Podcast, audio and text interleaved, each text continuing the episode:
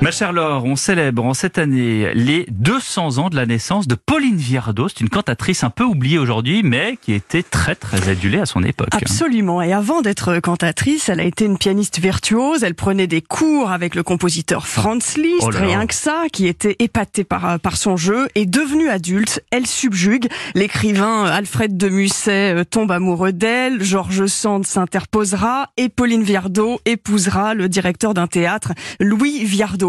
Alors Pauline Viardot devient une star. Ses amis imaginaient son Chopin, Victor Hugo, Flaubert, le peintre de la Croix. J'adore. Euh, elle chante la musique de Wagner, accompagnée par Wagner lui-même au piano. Mieux. Elle compose cinq opéras et des dizaines de, chansons, comme euh, celle-ci, I Lully, chantée par Cecilia Bartoli. Je suis triste, je m'inquiète, je ne sais plus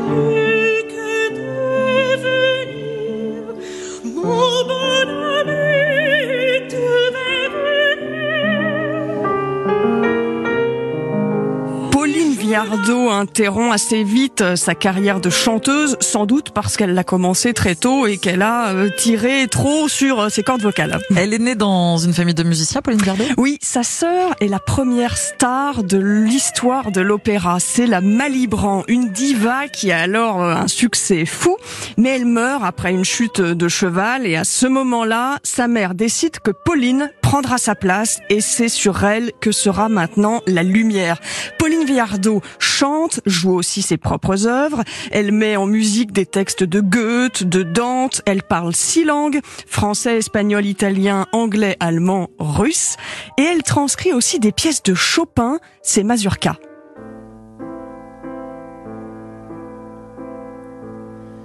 Le ciel est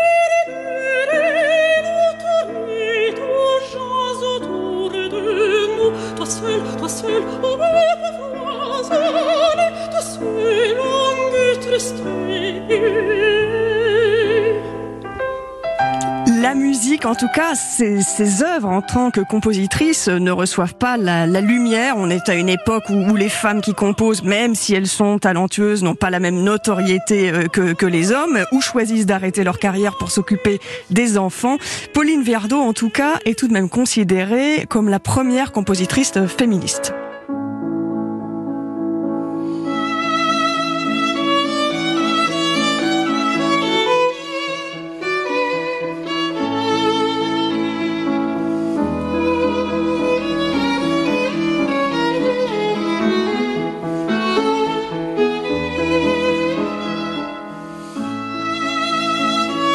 Voilà encore ici du Pauline Viardot. La musique en tout cas est toute sa vie et lorsque Pauline Viardot ne peut plus chanter sur scène, elle se lance dans autre chose. Elle vend ses bijoux pour acheter le manuscrit autographe de l'opéra Don Giovanni de Mozart avant de céder la partition au Conservatoire de Paris. Partition qui fait aujourd'hui partie des archives de la Bibliothèque nationale de France. Qu'est-ce que j'aurais aimé la connaître, cette Pauline Viardot? Elle a l'air exceptionnelle. Exceptionnelle, oui. Merci Laure de